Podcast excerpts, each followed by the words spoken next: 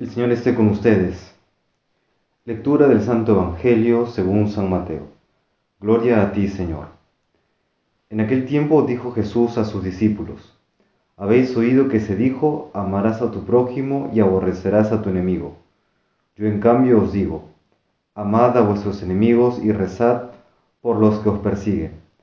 Así seréis hijos de vuestro Padre que está en el cielo, que hace salir su sol sobre malos y buenos y manda la lluvia a justos e injustos.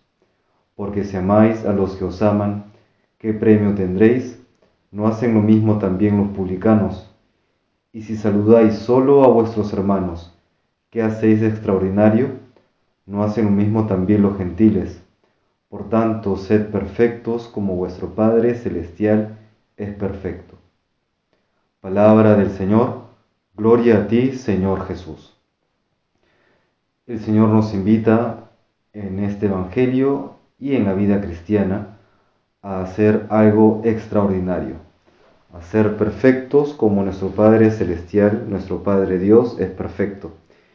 Y esta perfección no consiste en una infalibilidad en todas las materias humanas, sino que el Señor hoy lo especifica en este Evangelio esta perfección o esta santidad, también podríamos decir, consiste en aprender a amar a Dios y a los demás como Cristo mismo nos ha amado.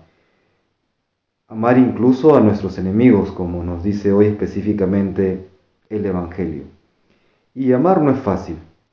Amar implica un dejarse de lado uno mismo, dejar de lado nuestros propios egoísmos, nuestros propios caprichos, muchas veces nuestro propio querer, incluso aquellos quereres que son legítimos, para buscar el bien de los demás.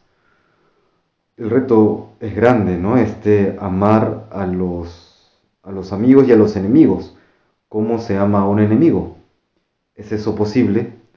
Pues se hace primero renunciando a todo deseo, a toda a tu intención de venganza, para buscando de manera prudente la conversión de aquella persona que ha hecho que me ha hecho daño a mí o ha hecho daño a las personas eh, justas, a las personas buenas.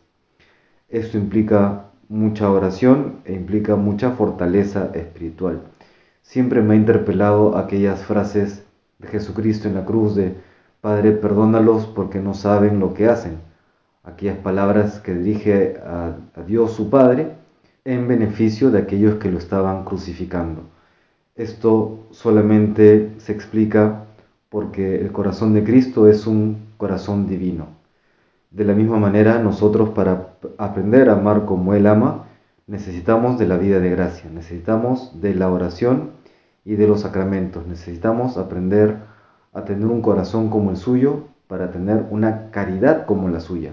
Recordemos que la caridad es una virtud teologal y por lo tanto hay que pedirle a Dios que nos conceda amar como Él ama.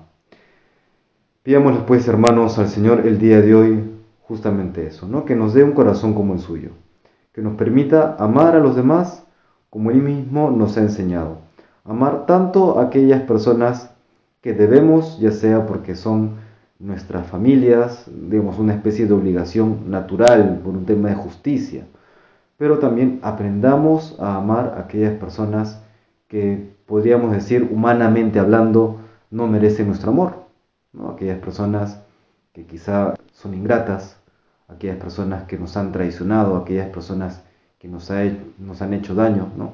¿Y por qué amar a estas personas? Pues es también siempre en gratitud al Señor, porque sabemos que en el prójimo está Cristo.